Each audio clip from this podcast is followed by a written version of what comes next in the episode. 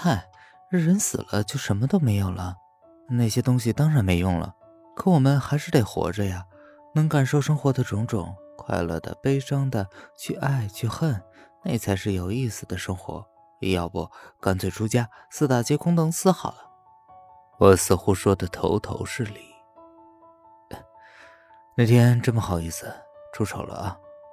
还有些笑意的对我说：“ 没什么，正常的。要换我呀，早哭得一塌糊涂了。”面。我其实不该骗你，我不在这里任职。还想知道我为什么不让你靠近我吗？哼，是吗？我就说我问别人的时候都没人知道。哎，也是哈。嗯，为什么不让我靠近你啊？我也觉得奇怪。嗯，还以为你是不好意思呢。问你个问题，你相信人死后还有灵魂的存在吗？嗯，半信半疑吧。怎么问我这个呀？我隐约觉得他今天有点不对劲。他的眼神暗淡下来说：“想了很久，不知道该不该说。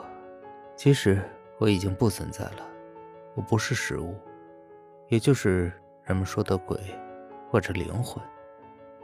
灵魂在找到它的存在空间后，就不再用人类这个空间存在了。”它会在另一个空间生存下来。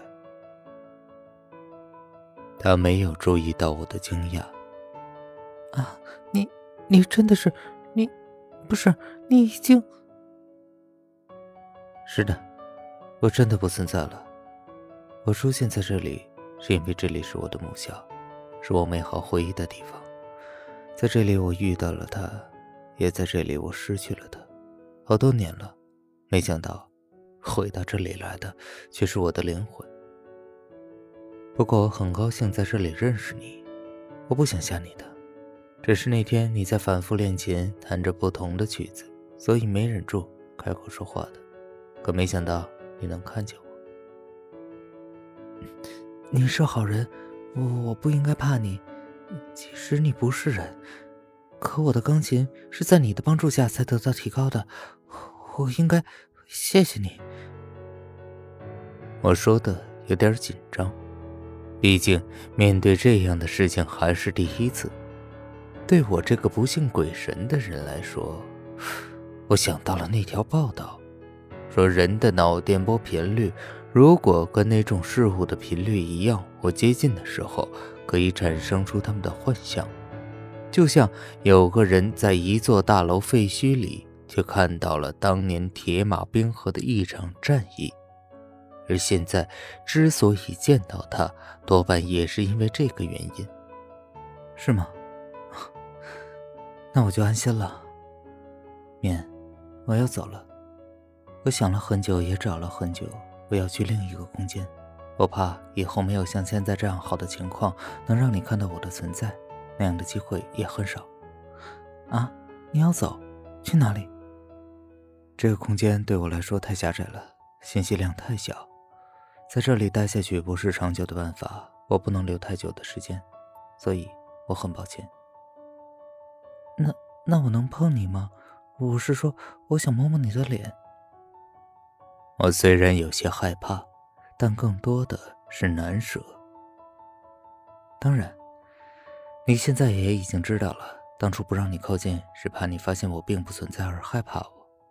我很想找人说话，在你面前。我能找到生前的自己。我伸出手，颤颤巍巍的，感觉是要面对一种有生以来很神奇的事物，又好像在留恋着什么。我去触碰他的脸，可感觉告诉我，我什么也没碰到，感觉是在摸着空气。我吃惊的看着他，他尴尬的笑了笑。不要费心了，我并不存在的。你的幻觉，只是存在于空气里罢了。他真的是灵魂，不存在的实体。他走向钢琴，抚摸着它。我突然有些同情他了。他其实是个活物，至少他生前是真的存在过，有血有肉。今晚告诉你，希望不要增加你的恐惧，只是告诉你实情。过了今晚，我就不在这个空间了。我慌忙的试着去抓他的手，可什么也没抓住。我能再见你吗？